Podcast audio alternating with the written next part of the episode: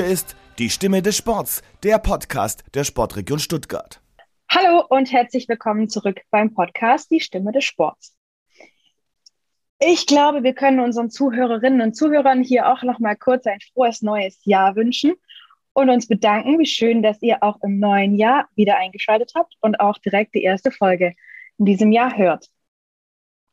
Wir ähm, werden diesen Podcast wieder über Zoom aufzeichnen, einfach auch der aktuellen Situation geschuldet und um keinen Sportler oder Sportlerin in Gefahr zu bringen, dass man sich ansteckt.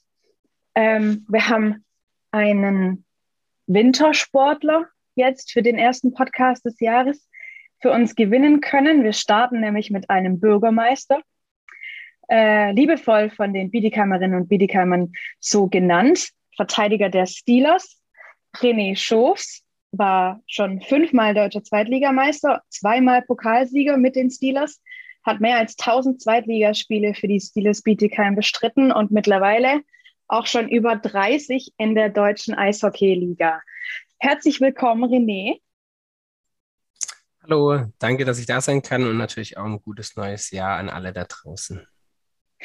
Schön, dass du da bist. Wir freuen uns sehr. Du bist der erste Eishockeyspieler, den wir für unseren Podcast gewinnen konnten. Wir hoffen natürlich, dass wir jetzt für unsere Zuhörerinnen und Zuhörer da einen spannenden Podcast zusammenschneidern. Aber ich glaube, das kriegen wir hin. Hoffe ich doch auch. Ähm, wie kommst du denn zu dem Namen Bürgermeister? Ja, so ganz, ganz genau kann ich es eigentlich gar nicht mehr, mehr zusammenreimen, aber irgendjemand hat halt mal angefangen, dadurch, dass ich dann doch sehr, sehr lange schon bei den Steelers spiele, irgendwie zu sagen, ja, du bist ja wieder Bürgermeister der Stadt und irgendwie hat sich, äh, hing, oder blieb es so hängen.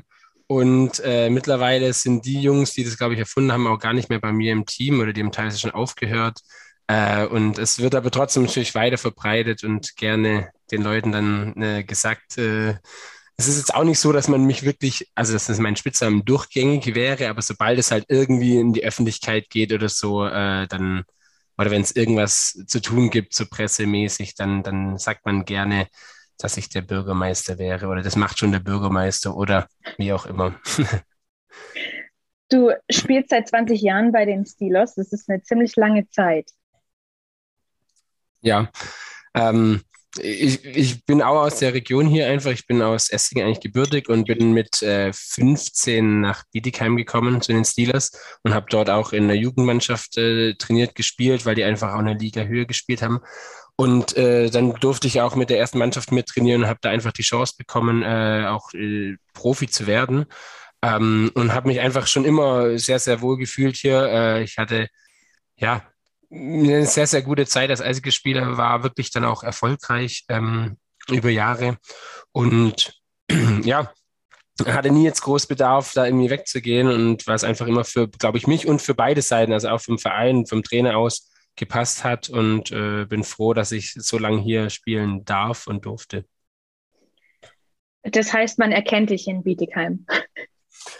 Äh, ja, es ist, glaube ich, nicht so, dass ich, wenn ich über die Straße auf mich jeder erkennt, aber ich sag mal, jemand, der mit dem Eishockey zu tun hat, und da haben wir ja schon ein paar Fans, erkennt mich, glaube ich, dann schon und ich bekomme dann manchmal auch wirklich von äh, Kleinkindern und natürlich auch von anderen Leuten irgendwie so jetzt gerade in der DL-Saison mal mitgeteilt, hey Bürgermeister, hey, hallo, und dann muss ich mich auch schon ein bisschen schmunzeln und finde es aber auch lustig natürlich und schön, dass da irgendwie so eine Anerkennung und Wertschätzung dann da ist.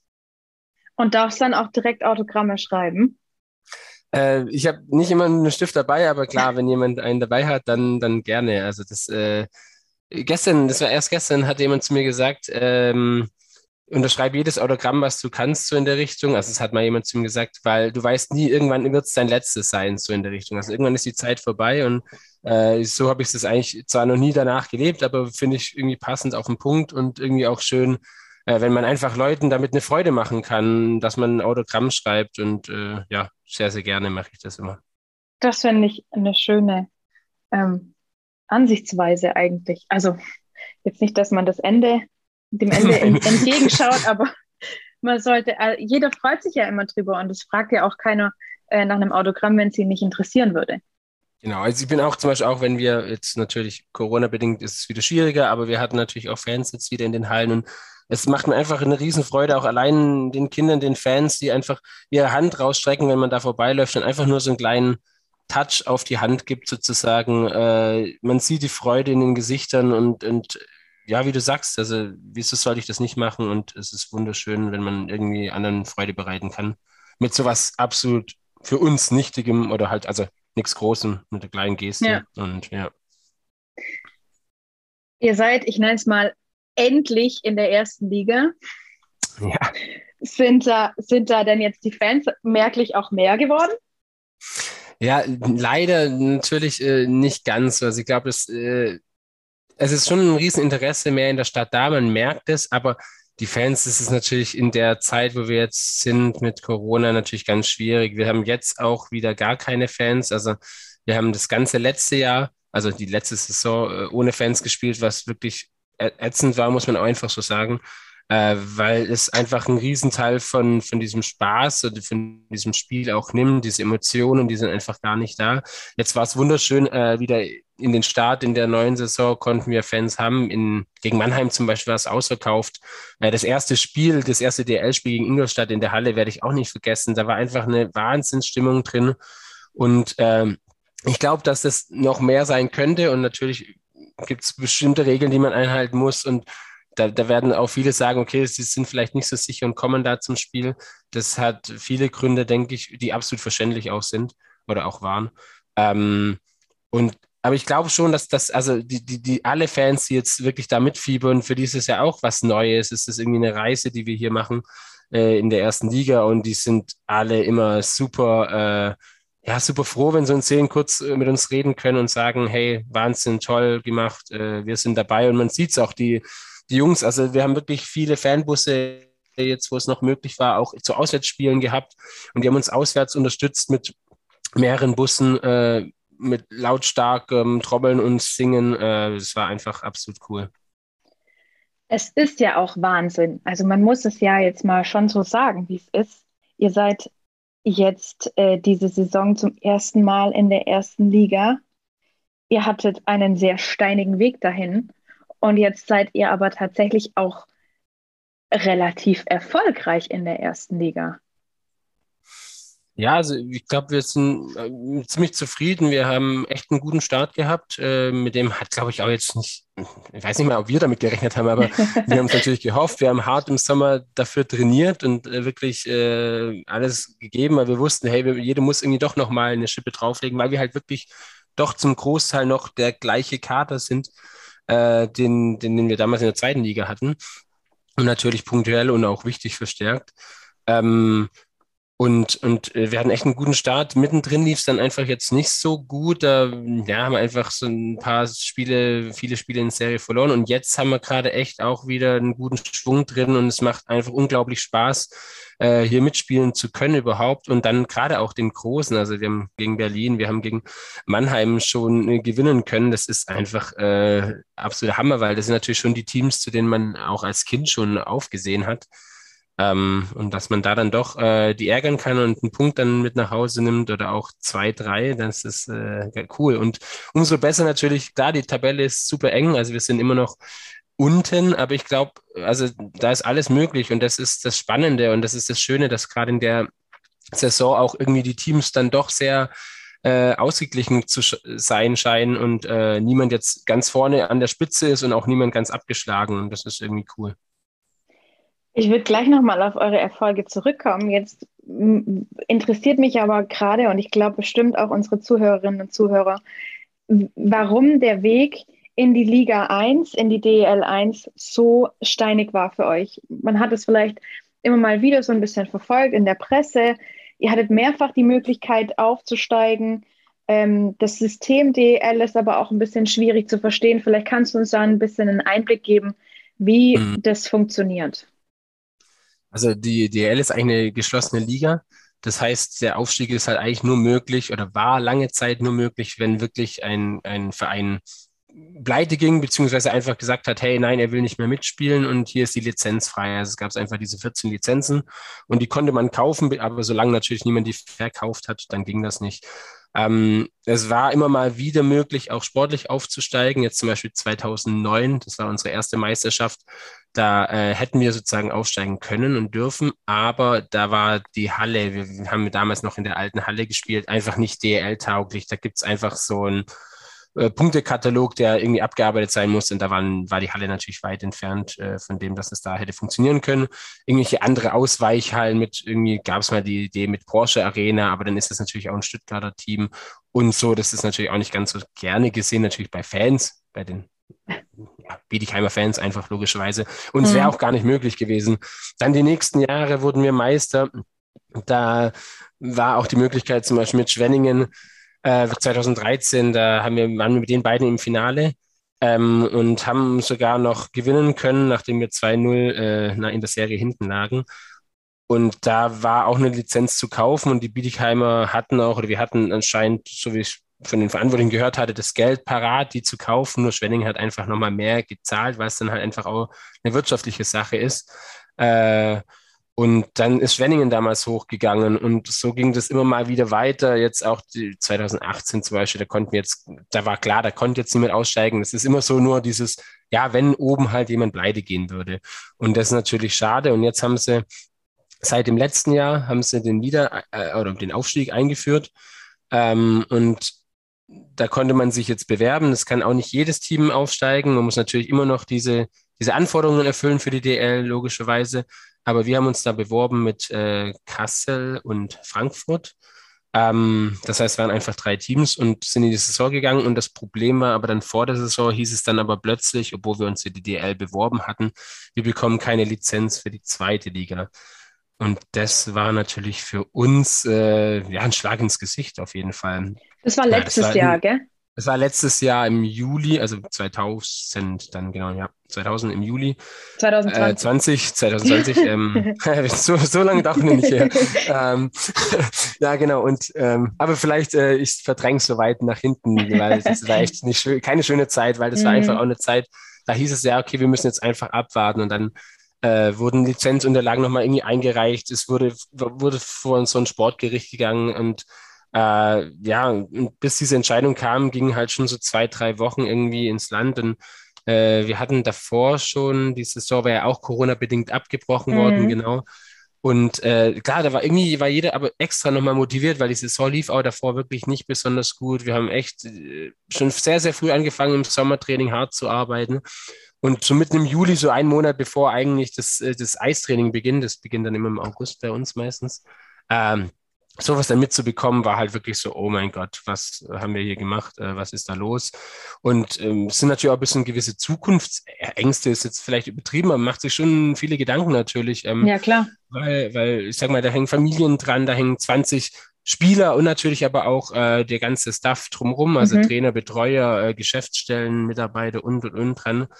Und äh, das war wirklich keine einfache Zeit. Ähm, wir haben einfach gehofft, dass es klappt. Äh, und am Ende hat es geklappt, dass wir die Lizenz dann doch wieder bekommen haben, was, was wirklich äh, für uns super war, weil in der Saison haben wir dann echt mit, also wir haben auch nicht so super toll gestartet, es ging ja eher so Auf und Ab und dann ganz am Ende konnten wir halt jetzt doch die Playoffs erreichen und sind dort dann wirklich äh, ja, unglaubliche Serien hingelegt und haben es irgendwie geschafft, ins Finale zu kommen und selbst dort auch nochmal einen 2-0 Rückstand äh, in der Best of Five Serie zu drehen und dann das dritte entscheid das fünfte entscheidende Spiel, den dritten Sieg geschafft und äh, ja, dann die Meisterschaft und auch mit diesem, mit diesem Ziel äh, DL halt einfach. Das ist natürlich schon der Hammer vor Augen zu haben, weil auch davor die Meisterschaften waren immer toll und schön, aber das ist natürlich nochmal was, was Besonderes.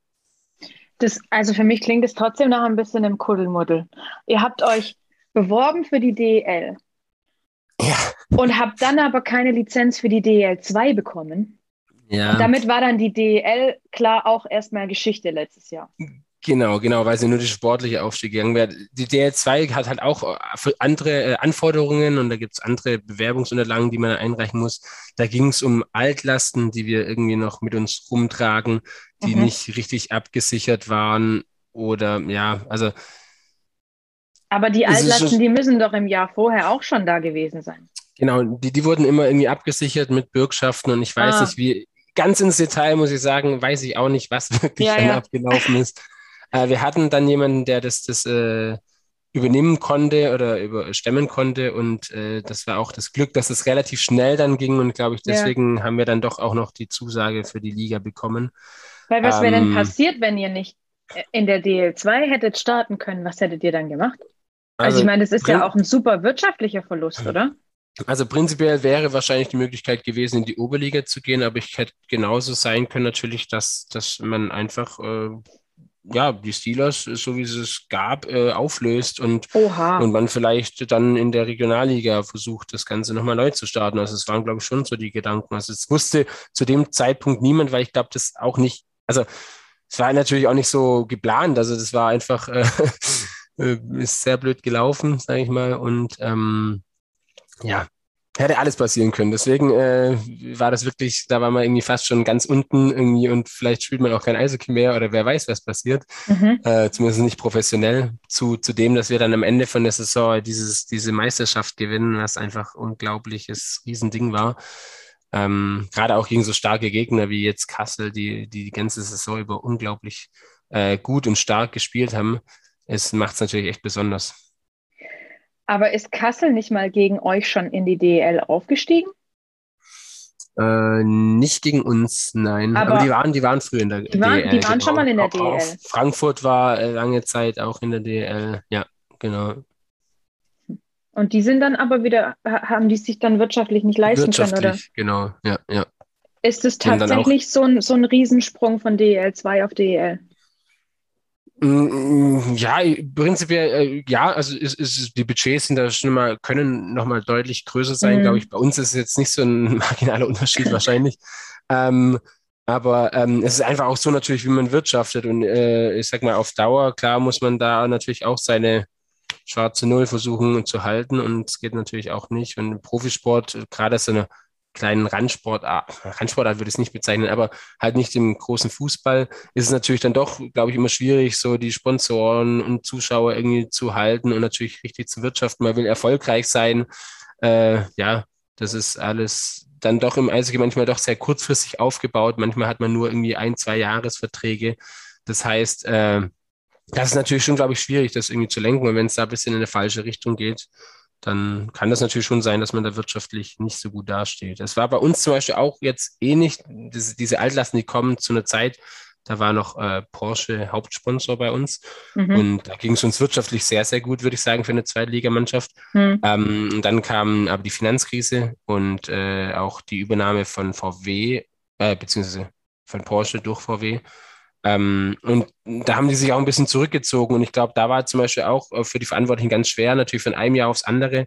Äh, haben da riesen Sponsorengelder gefehlt, die man natürlich versucht hat, irgendwie zu kompensieren, aber das ist natürlich auch nicht so leicht. Und das sind, glaube ich, immer noch diese Altlasten, die wir mit uns rumtragen, die natürlich äh, das den Geschäftsführer oder auch den Aufsichtsrat nicht so leicht macht, machen, äh, da ganz äh, ja, zu wirtschaften, beziehungsweise einfach, ich denke, wir haben die letzten Jahre, und das war, glaube ich, auch ein riesen wichtiger Punkt, wieso wir die Lizenz dann bekommen haben, äh, dass wir wirklich auch immer die schwarze Null dann doch äh, halten konnten über die Jahre. Also wir haben nicht irgendwie mehr Schulden angehäuft, aber natürlich ist es auch wichtig, die alten Schulden irgendwann mal loszubekommen, klar. Und ihr wart immer sehr, sehr erfolgreich. Also als, als genau. Steelers ähm, Eishockeyspieler ist man, glaube ich, ein bisschen erfolgsverwöhnt auch, ne? Absolut. Also ich hatte, ich hatte die Jahre zwischen 2013 und 2018, äh, da war ich dreimal Meister und äh, mhm. jetzt muss ich rechnen, wahrscheinlich dreimal, genau, waren es dreimal? Ja, leider dreimal. Auch Vizemeister. Also wir standen einfach jedes Jahr im Finale ja. und waren irgendwie nach der Saison in der Hauptrunde erster oder zweiter Platz. Und das ist halt, also als Sportler ist es natürlich der absolute Hammer. Wir waren auch schon irgendwo in einer Abstiegsrunde mit dabei oder so. Da, da, da hat man einfach dann nicht mehr diesen riesen Spaß, jeden Tag da seinen, seinen Sport auszuüben. Also es ist einfach dann schwieriger und man macht sich Gedanken und wieso läuft's nicht und, und, und. Ähm, aber wenn man sich da wieder hart reinarbeitet und dann in so einem so einer tollen, erfolgreichen Zeit ist, dann ist es natürlich einfach äh, mega, wenn man da diese Lorbeeren sich irgendwie nehmen kann und, und solche tolle Dinge mit seinen Mannschaftskollegen erleben kann. Ihr seid ähm, auch in der DL jetzt weiterhin am Abliefern. Ähm, da ist man natürlich sehr stolz drauf, nehme ich an. Aber um wie viel ist es denn anstrengender als in der DL2? Jetzt nicht nur leistungstechnisch, sondern vielleicht auch mental, der Druck? Der Druck, würde ich jetzt mal behaupten, und das ist, glaube ich, auch ein Riesenvorteil von uns, ist, glaube ich, jetzt nicht mal so groß, weil äh, dadurch, dass man einfach sehr erfolgreich über lange Jahre in der zweiten Liga war und in Bietigheim relativ viel natürlich da erwartet wurde, immer ist da fast der Druck, wenn man halt doch nicht auf den ersten drei, vier Plätzen steht, dann auch relativ schnell groß. Ich meine, wir sind jetzt in dieser DL-Saison und äh, sind neu. Äh, wir sind mit das Team, das wirklich äh, mit Abstand sogar auch am wenigsten Budget hat. Ähm, und da ist es halt umso cooler, dass wir einfach da bisher wirklich gut mitspielen können. Ähm, klar, es ist alles eng, aber ähm, ja, man hat nicht das Gefühl, man ist komplett abgeschlagen. Das hätte einfach sein können. Das, niemand von uns wusste das so richtig. Ein paar Jungs haben schon in der DL gespielt. Man, es ist schneller, es ist äh, äh, körperbetont ein bisschen und, und auch taktisch äh, versierter, sage ich mal, in der DL. Und das ist schon ein Schritt oder ein, ein, Sprung auf jeden Fall. Und ich glaube aber, dass wir alle den irgendwie mitgehen konnten und das ist das Schöne. Und äh, da wirklich jetzt gutes Eishockey abliefern können und auch äh, die Fans ein bisschen so äh, mitnehmen konnten in diese ja, DL-Zeit. Und es macht riesen Spaß, dort mitzuspielen. Ihr seid aber gekommen, um zu bleiben. Ah, definitiv. Also das, das ist natürlich schon das absolut äh, Ziel, große Ziel von uns gewesen und das, das ist äh, definitiv immer noch so. Ähm, und es ist gerade eben so schön, dass wir einfach eine Chance haben, das zu erreichen. Also es hätte ja wirklich sein können, das weiß ja kein Mensch, äh, dass wir nach 20 Spieltagen so abgeschlagen da hinten sind, dass es einfach, ja, kannst schon fast die erste so abhaken. Aber nee, wir sind mittendrin, wir sind voll im, im Kampf dabei und äh, wir wollen nächstes Jahr wieder DL spielen, definitiv. Und ihr könntet Könntet ihr jetzt absteigen? Rein. Ja. So, also das geht, jetzt geht es. Genau, oder? genau. Also der, der, der, der Aufstieg wurde eingeführt und äh, es ist so, dass eigentlich auch letztes Jahr schon ein Absteiger hätte geben sollen aus der DL. Das haben sie dann nochmal äh, verschoben und gesagt, hey, wegen Corona wollen wir keinen Abstiegskampf äh, da aufleben lassen und dass wirklich sich Vereine noch mehr oder, oder um immens verschulden, nur um diesem Abstiegsszenario zu entgehen. Äh, da haben sie wirklich den Abstieg gecancelt. Das heißt, wir haben dieses Jahr auch 15 Teams in der DL. Normalerweise sind es 14 Teams. Und jetzt ist so, dass das äh, von unten kann wieder ähm, allerdings nur äh, Frankfurt, die haben sich nur beworben. Bei den anderen hat das irgendwie nicht so richtig geklappt, aufsteigen kann. Äh, und es soll einen Absteiger geben. Genau.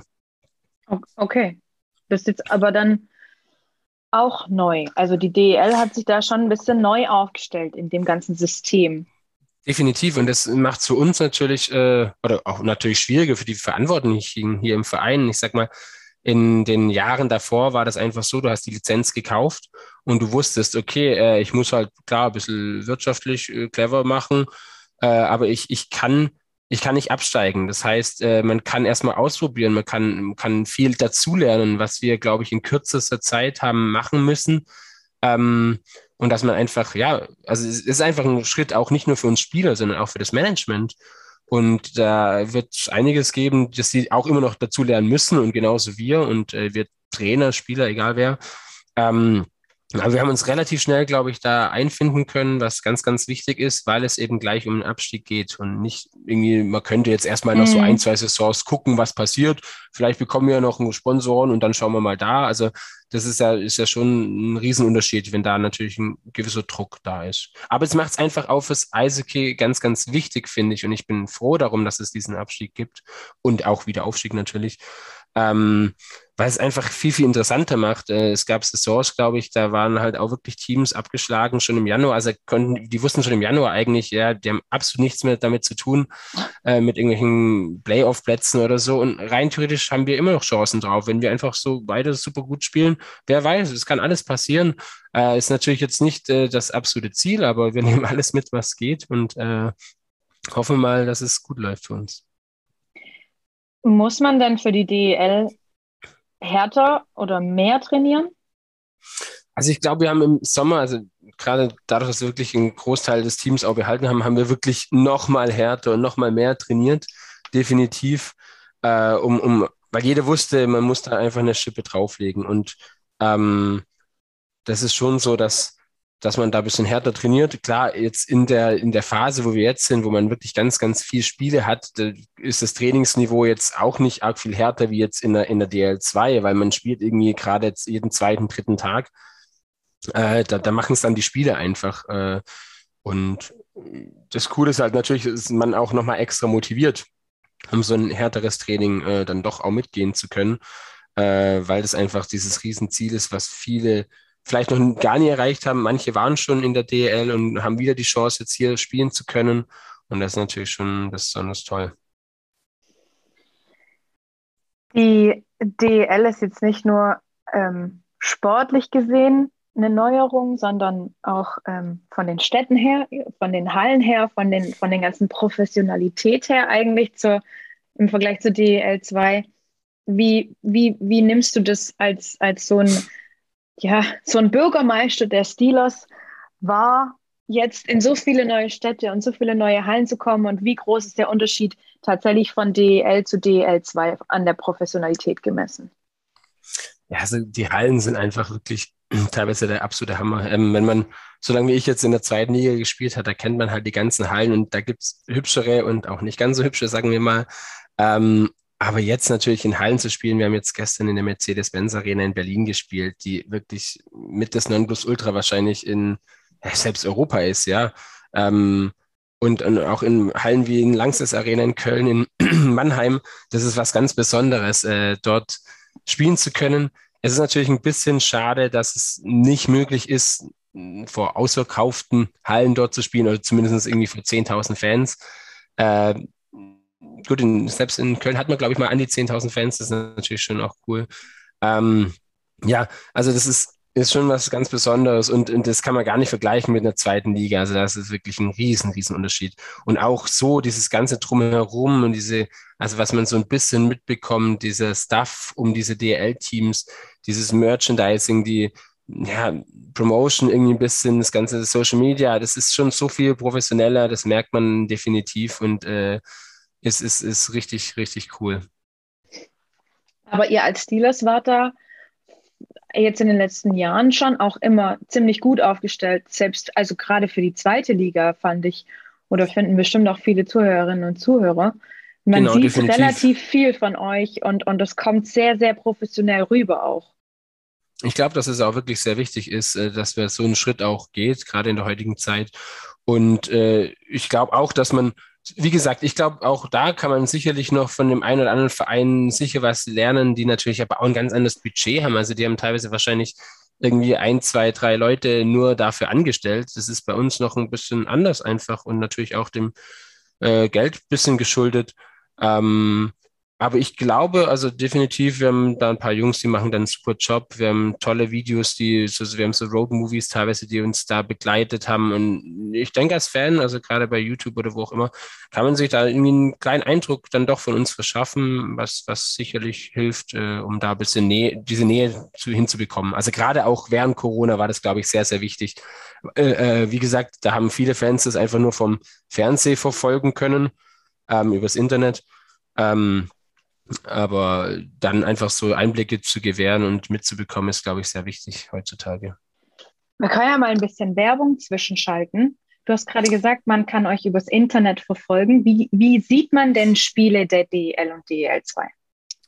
Äh, das darf ich sagen, ja, das ist ja gut, okay. Ähm, nein, äh, das ist, läuft jetzt alles über Magenta TV, Magenta Sport. Äh, dort ist es möglich, so ein Monatsabo abzuschließen und dann hat man die Möglichkeit, wirklich alle Spiele der DL zu schauen. Manchmal, das gibt es auch freitags in so einer Konferenz, also ist wirklich cool, äh, interessant und man hat auch die Möglichkeit, wenn ich das noch sagen darf, auch noch andere Sportarten zu sehen. Das heißt, es ist alles so ein bisschen gemixt. Ähm, und da ist halt cool für die Fans, glaube ich, gerade jetzt auch wieder, das einfach wirklich in einem sehr professionellen Maße auch sehen zu können. Also das ist wirklich gut aufgezogen, äh, super Kommentatoren, äh, Bildführung, alles mit Interviews in den Drittelpausen. Also es ist wirklich echt, echt cool gemacht. Und doch nochmal auch ein Unterschied, äh, was, was in der zweiten Liga dann war. Ich meine, mich erinnern zu können, dass früher, also ich weiß nicht, ob das heute noch so ist, vielleicht kannst du mir das beantworten, aber früher war dieses Te Telekom Sport, hieß es, glaube ich, damals, ähm, mit in den Handyverträgen teilweise drin. Also wenn du schon einen Handyvertrag hattest, dann hattest du automatisch auch, konntest du damals Basketball lief sehr viel über Magenta genau, TV. Genau, Basketball, genau, kommt da nämlich ja. auch, genau. Ja. Ähm, das war, glaube ich, auch letztes Jahr noch irgendwie in diesen Telekom-Verträgen mit drin. Also mein Schwiegervater hat es damals dann auch ja. äh, ja, umsonst schauen können. Ja. Mittlerweile weiß ich die ganz genauen Konditionen nicht. Ich äh, habe auch mein Abo, weil damit meine Familie daheim natürlich auch, wenn sie mal nicht ins Stadion können oder ja. auf Auswärtsfahrten äh, das verfolgen können, schauen können und ja, genau. Aber das ist ja vielleicht ein guter Hinweis für alle, die uns zuhören. Checkt mal eure Telekom-Verträge. Vielleicht könnt ihr auch ohne neues Abo direkt mal in ein Spiel von den Steelers reingucken. Ja, genau. Einfach mal schauen. Ich habe wirklich keine Ahnung, aber wäre auf jeden Fall cool. Man bekommt es auch günstiger. Es gibt auch teilweise, glaube ich, nur monatlich kündbare Verträge. Also mhm. Also man kann es wirklich mal ausprobieren. Jetzt für die vielleicht äh, letzten drei Monate der Saison und dann, ja, vielleicht hat der andere ja auch ein oder andere dann nochmal Bock, wenn es möglich ist, dann im Stadion vorbeizuschauen. Wir würden uns freuen. Das ist auch echt, also im Stadion zu sitzen, ist schon Gänsehaut-Feeling ich glaube, es ist auch nochmal was ganz anderes. Also es ist schön, dass es heute relativ gut ist, auch mit dem HD-Fernsehen. Man, man sieht annähernd wenigstens den Puck. Also klar, wenn er ganz schnell geschossen ist, ja, äh, ist es, aber wenn ich mir ja, dann, dann nicht, aber, aber, aber wenn ich früher überlege, auf diesen 4 zu 3 Fernseher habe ich früher auch irgendwie Olympiade was angeschaut. Äh, ganz ehrlich, da konnte man ja ahnen, wo der irgendwie gerade ist, aber wirklich wissen mussten wir uns nicht. Also das heißt, es ist da natürlich schon cool vom Fernseher, aber ich denke auch in der Halle, ähm, also selbst was uns, was ich gerade auch schon vorhin gesagt habe, diese Emotionen, die fehlen gerade durch diese Corona-bedingten keinen Zuschauer. Aber wenn, wenn diese Fans da sind, wenn die Stimmung da ist, wenn, wenn das Spiel interessant ist, wenn es spannend ist, ah, das ist, das ist so, so toll einfach. Und ich glaube, genauso als Zuschauer äh, ist man da einfach nochmal näher dran. Kann es sogar, glaube ich, mehr vom Spiel noch mitbekommen. Also man sieht irgendwie so mehr Facetten, kann sich ein bisschen äh, überlegen, wo man hinschaut.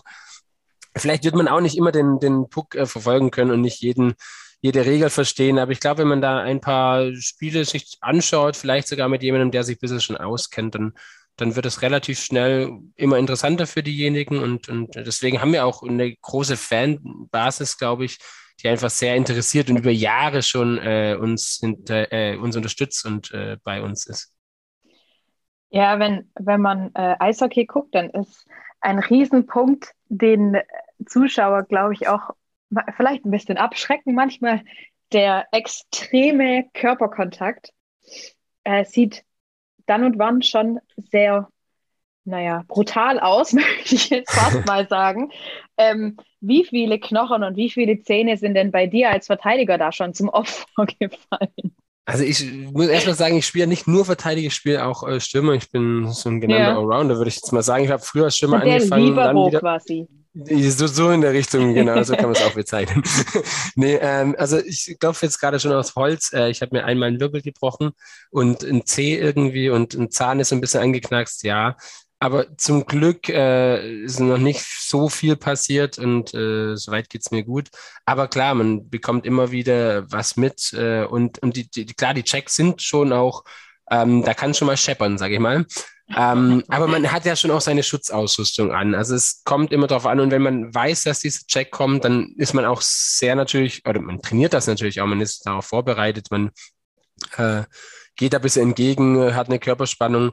Das heißt, es muss nicht immer so schlecht sein. Auch die Banden mittlerweile, das ist zum Beispiel auch ein Riesenpunkt, jetzt gerade in der DL, äh, sind gewisse Banden vorgeschrieben, sogenannte Flex-Banden, die, die flexen wirklich, also die geben wirklich nach, wenn man äh, ordentlich dagegen knallt. Ach, echt? Besonders, besonders obenrum beim Glas, das kann man relativ gut sehen. Das ist jetzt zum Beispiel in der zweiten Liga nicht so. Und das mhm. ist zum Beispiel einfach wirklich ein Riesending für den Schutz für die Spieler auch, weil dadurch äh, wird so viel Energie irgendwie rausgenommen aus, aus diesem Check, äh, dass es dann doch äh, meistens zwar natürlich kurz mal wehtut und man nicht gerne einen Check bekommt, aber es macht es einfach so viel sicherer und äh, besser für die Spieler.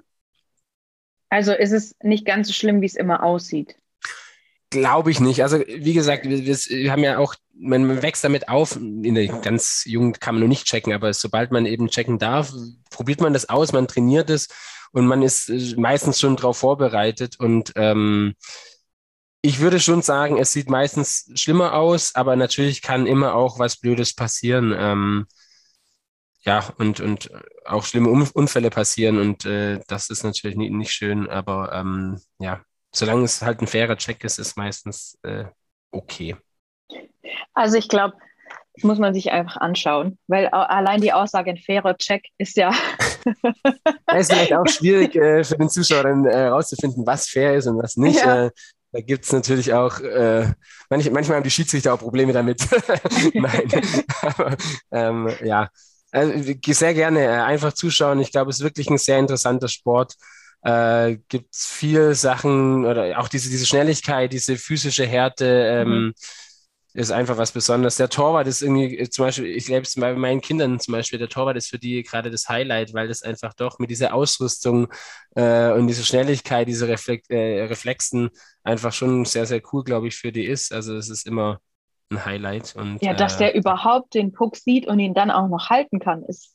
Ja, also, also dadurch, dass ich jetzt Stürmer gespielt habe und auch Verteidiger, war immer so, ja, du musst jetzt nur noch äh, Torwart sein und dann hast du alles durch. Mhm. Äh, das ist aber definitiv eine Position, da würde äh, niemand mich reinbekommen. ähm, weil, ja, tiefen Respekt und Hut ab wirklich vor den Jungs, aber mhm. ähm, nee, da würde ich mir beim Runtergehen schon alle meine Leiste brechen und ich hätte auch keine Chance.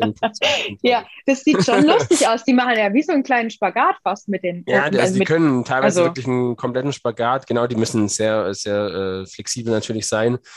Und auch diese, diese Bewegungen auf dem Eis ganz schnell. Also es ist wirklich äh, cool. Die ähm, die deutsche Liga haben wir gerade schon besprochen. Die DEL ist schon äh, einiges professioneller aufgestellt als die DEL 2 jetzt. Aber wie guckt man denn aus Deutschland in Richtung der große Star Richtung Amerika? Also am Schluss ist es natürlich, glaube ich, von jedem Kind, was irgendwie mal träumt, da Eishockey-Profi zu sein, wäre natürlich äh, die NHL das Nonplusultra irgendwie, weil das ist halt die Liga ähm, die beste Liga der Welt einfach. Und äh, es gibt auch immer wieder Deutsche, die wirklich den Sprung darüber schaffen und auch mehr jetzt in, zu dieser Zeit, wie es früher wahrscheinlich auch mal war, was, was natürlich sehr, sehr toll ist. Ähm, und auch wir natürlich als Mannschaft, bei uns laufen eigentlich jeden Tag in der Kabine irgendwie so diese NHL-Highlights, wo man natürlich die Spiele schaut. Das sind ja wirklich viele Spiele, die teilweise am Tag sind. Die haben ja 82 Spiele in der Saison. Ähm, und schaut sich das gerne an und verfolgt es, wie es da steht und äh, fiebert da teilweise auch, ein paar Jungs haben natürlich Lieblingsmannschaften, fiebern da mit und äh, sind da voll dabei. Aber es ist schon, aber wie muss man sich denn das vorstellen? Ihr habt, hattet auch Ausleihen aus der NHL bei euch im Team schon. Mhm. Liebäugelt man damit, dass man auch mal in die NHL ausgeliehen wird? Pa passiert nee. sowas oder? Nee, das funktioniert über so einen Draft. Also das ist in Amerika ja ein bisschen anderes System. Sehr sozial eigentlich. Das heißt, da die, die, die schlechteren Teams, die dürfen sozusagen aus einem Jahrgang, ich weiß jetzt nicht genau, wer das Jahrgang das ist, aber sagen wir mit 18 circa, ähm, dürfen die, äh, die, die besten Spieler sich aussuchen. Ähm, und das geht in der Reihenfolge bis zu dem, also das beste Team darf als letztes und dann fängt es wieder an. Also man wird da wirklich äh, gepickt, äh, äh, äh, rausgesucht und äh, kommt dann in dieses Team, bekommt dort einen Vertrag äh, und kann sich dort beweisen. Und, und wenn man da natürlich mal drin ist, äh, muss man da wirklich sehr, sehr hart arbeiten. Da gibt es auch Möglichkeiten, die können einen dann auch relativ schnell in diese zweite Liga in Amerika äh, runterschieben oder auch noch weiter und dann ist man in sogenannten Farm-Teams, äh, spielt dort, bekommt dort Spielpraxis, wird vielleicht mal wieder für ein, zwei Spiele hochgezogen. Das ist ganz unterschiedlich, wie da die Wege sind und manche können sich halt wirklich da festbeißen und, und, und äh, über Jahre sehr erfolgreich äh, Eisige spielen.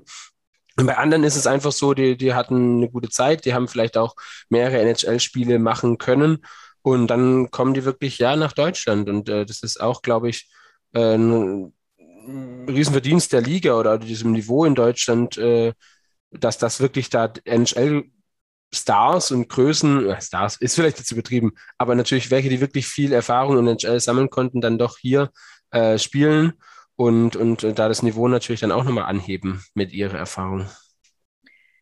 Diese Drafts da können aber, werden da auch internationale Spieler gezogen dann. Genau, genau. Also, das also ist, jeder äh, könnte da gezogen werden. Richtig, genau. Ja, ja. Also, also das sind auch immer wieder Deutsche, die äh, dort sind und und äh, wirklich sehr, sehr gut sind. Und, und so ein Riesending ist, ist dieser First-Round-Pick, also in der ersten Runde. Die sind natürlich dann die vermeintlich besten Spieler. Und wenn da natürlich äh, in den Top Ten irgendwie einer gezogen ist, was jetzt wirklich ein paar Mal passiert ist schon, äh, ist das natürlich richtig toll für die deutschen Jungs. Weil die wirklich dann auch sehr, sehr hoch gesetzt sind natürlich und wirklich mit denen die Vereine viel vorhaben. Es ist richtiges Scouting davor. Also das ist wirklich äh, ganz, ganz anders wie, wie bei uns natürlich in Europa, Deutschland. Ähm, das ist, glaube ich, sehr interessant. Ich, Im Detail weiß ich natürlich auch nicht, wie es, es abläuft, aber äh, was man so hört, ist cool. Und ja, verbindet man sich dann wirklich für diese drei Jahre meistens für die, an den Verein und äh, hat dann die Chance, da zu spielen.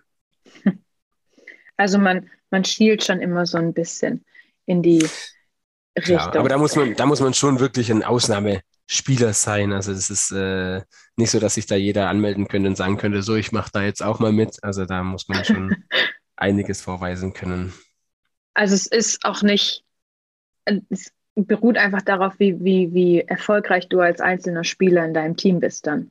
Genau, oder gerade international natürlich auch. Dann gibt es ja auch äh, schon Nationalmannschaften, U16, 18, mhm. äh, wo man sich natürlich einfach beweisen kann, wo man auch, also es gibt auch, auch Scouts, also die, die kommen wirklich, äh, ein früherer Spieler von mir, der hat das gemacht, äh, der, der, der kommt rüber nach Europa und schaut sich halt Spiele an. Also dann spielt er zum Beispiel irgendjemand, ein, ein junger Spieler in der DL und dann schaut er halt sich das Spiel an und schaut sich genau den Spieler an und schaut, ob dieser Spieler zu dem Team, wo er halt jetzt angestellt ist, passt. Und das machen die äh, nicht natürlich hier nicht nur in Deutschland, sondern auch in Schweden, Finnland, äh, Russland, überall.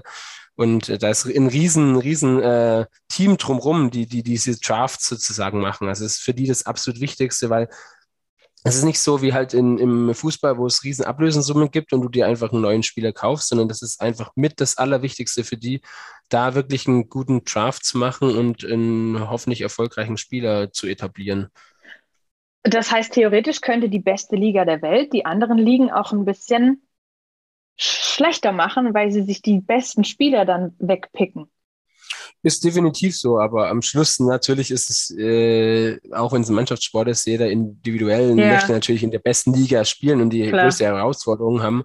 Und äh, das ist schon so. Also äh, die wirklich, wirklich sehr, sehr guten Deutschen, die spielen jetzt da drüben und äh, aber ich glaube nicht mal, dass es, also natürlich würden die hier spielen, würde es die Liga an für sich besser machen, aber ich glaube, das Ansehen äh, ist einfach groß, wenn umso mehr Deutsche da drüben äh, spielen können und ja, Spielpraxis haben, dass das natürlich auch einerseits äh, dem deutschen Eishockey gut tut, weil sie ja. einfach dann gerade in internationalen Wettbewerben, also gerade was dann eine Weltmeisterschaft, was vielleicht eine Olympiade angeht, äh, dann doch auch einen riesen Erfahrungswert haben und einfach ein ganz anderes Eishockey doch nochmal gewohnt sind und äh, so auch das deutsche Eishockey einfach nochmal für die Presse, für die Öffentlichkeit einfach weitertragen können. Du, ähm, wir gehen jetzt mal wieder zurück von, von Amerika nach Deutschland. du, du persönlich spielst seit 20 Jahren bei den Steelers. Das ist sehr ungewöhnlich eigentlich für einen Leistungssportler.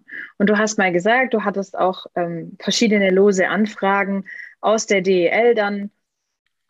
Es hat aber nie gepasst, auch weil du eigentlich immer mit deinem, mit deiner Aufstellung zufrieden warst, auch mit dem, mit dem Drumherum bei den Steelers zufrieden warst. Was wäre denn gewesen, wenn, wenn das alles nicht so gepasst hätte? Das ist eine gute Frage. Äh, ja, man macht sich natürlich schon als, Sportler Gedanken, besonders, wie gesagt, gerade im Zweitliga-Eishockey ist es echt so, dass man nicht, nicht arg langfristig planen kann, weil es wirklich saisonbedingt oder manchmal vielleicht zwei Saisons man einen Vertrag hat und man sich immer neu empfehlen muss. Das heißt, da ist man nie irgendwie auf der sicheren Seite. Ähm, aber ich bin einfach riesenfroh, dass, dass äh, die Verantwortlichen hier äh, mit mir immer zufrieden waren. Ich habe mich hier absolut immer wohlgefühlt. Äh, Bietigheim ist jetzt meine Heimat, definitiv. Ähm, und äh, ja, bin froh, dass es jetzt so, so geklappt hat. Und klar, es ist wirklich nicht normal, weil es gibt, also man, man, man hat auch manchmal Saisons gehabt, da wurde irgendwie wahrscheinlich irgendwie 70, 80 Prozent des Teams ausgewechselt, wenn es halt einfach mal nicht ganz so toll lief. Es gab dann zum Glück auch Saisons, wo es nicht ganz so oft war, wenn es erfolgreicher lief, aber es kommt halt immer ganz drauf an. Und ja. Das heißt, du bleibst noch eine Weile in Bietigheim. Ich bin jetzt auch schon in einem gewissen Alter natürlich äh, als Sportler, wo es dann doch äh, vielleicht irgendwann mal zu Ende ist. Ich äh, weiß es einfach noch nicht. Ich äh, schaue nur, muss ich sagen, gar nicht dieses Jahr, also das hat man vielleicht früher öfters gemacht, aber dieses Jahr nur gar nicht so auf, auf was ist nächstes Jahr, sondern ich versuche einfach wirklich alles zu genießen, das mitzunehmen, gerade dieses besondere Erlebnis für mich, weil ich hätte, ich hätte nicht mehr in der DL gespielt, wären wir nicht aufgestiegen. Ja. Äh, das ist, äh, macht es einfach Aber du hattest es ja auch in den letzten 20 Jahren immer wieder vor Augen, die DL. Die war ja nie, das war ja wie, wie mit so, mit, mit so einer Angel vor dir. ja, so klar. Ja, so, so ein Esel, der, der so eine Karotte hinterherläuft. Ja, bisschen, genau. Ja, genau. Nein, ähm, ja, das hat man vor Augen natürlich. Und ähm, in jungen Jahren, klar, dachte man vielleicht schon, hey, wechsle ich irgendwie zu einem DL-Verein und um da einfach die Chance zu bekommen, um die Möglichkeit zu bekommen, in der DL zu spielen. Ähm, keine Ahnung, wie es dann gewesen wäre. Ich bin einfach so froh äh, und würde, glaube ich, nichts anderes machen ähm, heutzutage und bin unglaublich happy einfach jetzt, dass wir es, äh, dass ich es mit meinen Bietigheimer Steelers äh, schaffen konnte, hier oben mitzuspielen. Das ist, äh, du machst dem, machst dem Bürgermeister von Bietigheim schon fast ein bisschen Konkurrenz, gell? Ja, ja. Der, der macht, Kessing, das, der hat der sich, hat der sich schon dazu geäußert, wie das ist, so einen zweiten Bürgermeister zu haben? Ja, also ich habe ihn äh, der letzte Mal auch auf eine Anfrage vom SWR, glaube ich, war das äh, kurz mal getroffen und da hat man natürlich kurz gequatscht und er, er verfolgt die Spiele ja auch immer sehr. Also der ist ja sehr sportinteressiert äh, insgesamt natürlich. Äh, und das äh, macht natürlich auch in so einer Kleinstadt viel aus, glaube ich, wenn da ein Bürgermeister hinter, hinter den ganzen Sportarten steht. Das ist sehr, sehr wichtig. Ähm, und ja, man flachst natürlich ein bisschen darüber, aber äh, der macht es schon gut. Da habe ich keine Ambitionen, ihm da irgendwie was wegzunehmen. Also keine, keine politische Karriere in Sicht. Nein, nein, noch nicht zumindest. Aber Bietigheim-Bissing ist ja eine absolute Sportstadt. Ähm, die, die neu gekürte Newcomerin des Jahres, Annette Kaufmann vom SV Böblingen Tischtennis, kommt auch aus Bietigheim. Und da gibt es eine mhm. kleine Anekdote zu. Ja, ist ganz nett. Also ich, ich kenne sie leider jetzt nicht mehr äh, richtig, aber ich kenne sie, als sie vielleicht fünf Jahre alt war. Und zwar habe ich mit ihrem Papa Eishockey gespielt, bestimmt zwei, drei Jahre. Ähm, der war lange Jahre auch in Deutschland Eishockeyspieler, der André Kaufmann. Und äh, ich habe damals dann schon mitbekommen, dass die im Tischtennis gut sind und äh, da mit dabei sind. Und äh, es freut mich, äh, ich habe von meiner Frau dann diesen Artikel weitergeleitet bekommen über die Sportler des Jahres war. Äh, und das hat mich mega gefreut und finde ich super, wenn, wenn man irgendwie ja, jemanden aus der Region, wie gesagt, kennen ist übertrieben, aber einfach mit dem man was verbindet und äh, ja, freut mich sehr für Sie. Aber es ist schön, wenn man hört, dass sich der, der Kreis in der Region und in dem Sport auch wieder so ein bisschen schließt.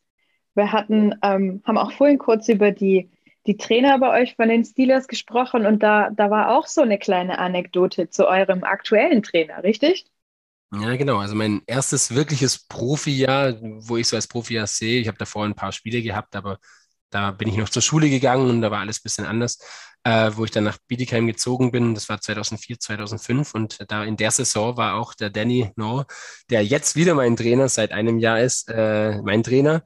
Und da waren wir nicht ganz so erfolgreich äh, am Anfang, dann musste er leider gehen und hat auch einen, wahrscheinlich einen riesen Weg gehabt und ist dann doch irgendwie wieder hierher zurückgekommen. Und dann gleich in seinem ersten Jahr mit uns dann die Meisterschaft zu gewinnen, glaube ich, war für ihn auch sehr besonders und äh, ist dann schon was Schönes, wenn man so Gesichter, die man immer mal wieder eh, also im Sport, gerade im Eishockey, ist dann doch irgendwie so klein, dass man immer mal wieder irgendwo jemanden kennt oder der kennt den oder der. Ja, es ist einfach irgendwie schön, wie sich dann doch teilweise dann der Kreis dann auch schließt, ja.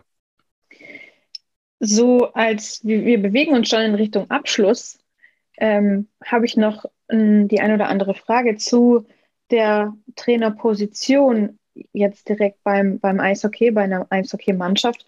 Ihr hattet relativ lange, jetzt fast über sieben Jahre, war Kevin Godet euer Trainer. Seitdem mhm. wechseln eure Trainer aber ich, ich jetzt nicht auffällig oft, aber jetzt ja wirklich seit 2018 jedes Jahr neuer Trainer. Ja, wie wichtig haben, äh, ist es, also wie, wie wichtig ist die Beständigkeit eines Trainers denn überhaupt für so eine Eishockeymannschaft? Also das, das Gute, sag ich mal, mit Kevin war auch so, äh, dass, dass wir wirklich über Jahre sehr erfolgreich waren und ein Großteil der Mannschaft dann doch irgendwie zusammenhalten konnten. Und das ist natürlich gerade für die nächsten Jahre dann immer ganz wichtig. Äh, die, die, die Mannschaft kennt den Trainer, der Trainer die Mannschaft, äh, der weiß ganz genau die Stärken, Schwächen irgendwie. Und ich glaube, das ist natürlich schon dem Erfolg auch dann geschuldet, um, also um weiter erfolgreich zu sein. Das ist ein ganz, ganz wichtiger Punkt. Ähm, nach 2018 als äh, Kevin dann äh, nicht mehr bei uns war, äh, war, war das, waren wir nicht ganz so erfolgreich einfach. Und das ist schon so im Profi-Eishockey oder Profisport allgemein, liest man ja überall, wenn es halt einfach nicht so läuft, wie die Erwartungen sind, dann äh, gibt es natürlich Trainerwechsel und ähm, das ist ganz normal im Geschäft. Es ist aber nicht nur Trainer, sondern wie gesagt, es gibt ja auch Spieler, die nur ein Jahr Vertrag haben oder die teilweise in der Saison auch gehen oder den Vertrag auflösen, woanders hingehen. Das gehört einfach mit dazu. Ich meine, das ist man gewohnt. Und äh, dann ist es wichtig, dass man dann irgendwie einen guten Trainer natürlich wieder hat. Und ich denke, der Danny hat wirklich einen super Job letztes Jahr gemacht. Er hatte dann äh, ihn ja auch eine neue Mannschaft und wir haben uns zusammengefunden. Ich glaube, ich habe es erwähnt schon, also am Anfang war nicht alles perfekt. Da, da mussten die Zahnräder irgendwie wieder ineinander laufen, sage ich mal. Aber gerade gegen Ende äh, das noch so zu schaffen, dass wir da wirklich in einen super, super Rhythmus reinbekommen, in einen super äh, Schwung, äh, um dann die Meisterschaft zu gewinnen, ist natürlich schon ein riesen Anteil am, äh, vom Trainer. Also äh, ich glaube, ein guter Trainer ohne, ohne ein gutes Team ist natürlich auch nichts, aber, aber äh, er muss, der muss das schon in die richtigen Bahnen lenken. Könntest du dir denn auch vorstellen, mal als Trainer zu agieren? Ja, aber eher, wenn dann ähm, in, in, in, also im Kindersport, also in den Juniorenbereichen. Ähm, ich glaube nicht, dass ich jetzt äh, so richtig Lust drauf hätte als Profitrainer. Ich glaube, es wäre interessant, ja, aber es ist, wie auch schon gesagt, äh, diese Unsicherheit natürlich schon auch da und auch jetzt mit Familie dieses mal dahin ziehen, dann bis vielleicht dort wieder ein Jahr und wer weiß wie lange und das wäre was, wo ich jetzt nicht irgendwie Lust, gerade zumindest nicht in meinem jetzigen Lebensabschnitt oder irgendwann dann kommenden Lebensabschnitt hätte. Äh, ja, deswegen könnte ich mir das schon vorstellen, so ein bisschen meine Erfahrungen irgendwie äh, gerade Jugendlichen weiterzugeben, weil man doch einiges gelernt hat. Ich habe es mir echt auch schon oft überlegt. Ich habe noch als, ähm, ja, neben dem, neben dem äh, Eishockey habe ich noch studiert als als ähm, Ingenieur. Ich bin Fahrzeugtechnikingenieur. Mhm. Ähm, und äh, das hast du immer so diese zwei Standbeine, aber ich könnte mir schon auch beides vorstellen. Also so, und ich bin mir auch noch nicht so komplett natürlich sicher, was möchte ich machen, weil es ist gerade noch so als Eishockeyspieler einfach ein unglaublich tolles Leben und gerade mit so neuen Herausforderungen, die wir jetzt gerade haben, äh, mega, mega schön. Äh, und das ist so meine erste ja, Leidenschaft, mein Kindheitstraum immer gewesen. Und denen leben zu können, ist einfach gerade so unglaublich schön, dass ich mir noch nicht so viele Gedanken mache über die Zukunft. Das klingt ja so, als wärst du jetzt erstmal noch eine Weile am liebsten in der DEL unterwegs. Klar, also äh, wie gesagt, egal wie, gerade für die Steelers wird es mich mega, mega freuen, auch für die Fans, die jetzt ja wieder draußen sein müssen, dass sie einfach so eine normale DEL-Saison nächstes Jahr dann hoffentlich mitnehmen könnten wäre für mich auf jeden Fall Wunsch.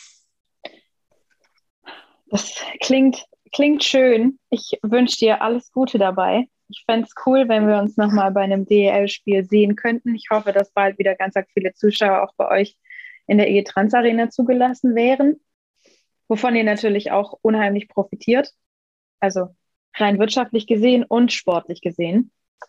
Ja, definitiv. Also genau, wie du sagst, wirtschaftlich auf jeden Fall natürlich, aber ja. auch, auch diese, diese Fans, die einen dann doch irgendwie tragen. Also gerade bei dem ersten Spiel war das wirklich so, da war eine Stimmung, da war jeder von uns so heiß dann auf dieses Spiel, dass wir das dann gewinnen konnten, dann auch, ist einfach unglaublich schön. Und äh, gerade diese Emotionen machen einfach den Sport auch insgesamt aus. Und da ist es wichtig, natürlich Zuschauer zu haben. Wobei ich die aktuelle Situation natürlich komplett nachvollziehen kann und verstehe. Aber hoffen wir auf bessere Zeiten.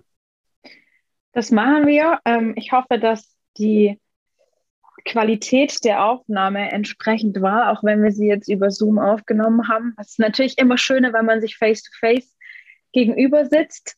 Ja, vor allem, wenn man, gefreut. Ja, ich glaube, dann kommt einfach auch immer noch ein bisschen mehr so ein Gespräch zustande, als jetzt nur dieses Frage-Antwort-Spiel. Aber trotzdem ja. bin ich der Meinung, dass der Podcast doch jetzt sehr interessant war. Ich habe viel Neues erfahren über dich, über die Steelers, über den Eishockey an sich. Vielen Dank dafür. Ja, hat mir auch echt Spaß gemacht, war schön. Vielen, vielen Dank auch. Ähm, unsere Zuhörerinnen und Zuhörer können dir bestimmt auch auf deinen sozialen Medien-Accounts folgen, die äh, da heißen. Schwierig, schwierig. Ich bin da ziemlich raus, muss ich sagen. Da, da muss man eher vielleicht nach den Steelers schauen und da gibt es dann bestimmt ein paar Jungs, denen man folgen kann. Aber ich bin da undercover, sage ich mal. Ah, also eher so inkognito unterwegs. Naja, also kaum auch. Ich benutze es sehr selten, muss ich ehrlicherweise sagen. Ich bin da nicht so der Typ für. Ähm, ich schaue das dann alles über die Accounts meiner Frau manchmal an, aber sonst nicht. okay, dann ähm, könnt ihr auf jeden Fall den Steelers folgen. Die haben ihre eigenen Seiten jeweils auf Facebook und Instagram. Ähm, uns könnt ihr natürlich auch folgen. Wir freuen uns auch über Feedback von euch über unsere Podcasts, wie es euch gefallen hat, wen ihr gerne als nächsten Gast hören möchtet. Wir sind da immer offen für Vorschläge. Uns könnt ihr erreichen unter ähm, auf der Homepage www.sportregion-stuttgart.de, bei Facebook als Sportregion Stuttgart und bei Instagram unter Sport Stuttgart. Wir freuen uns, von euch zu hören. Vielen Dank, dass ihr wieder dabei wart. Danke dir, René, dass du Gast warst. Das war richtig cool. Ich habe mich sehr gefreut. Sehr ähm, dann bleibt mir nicht mehr arg viel zu sagen als bis dennchen, eure Debbie.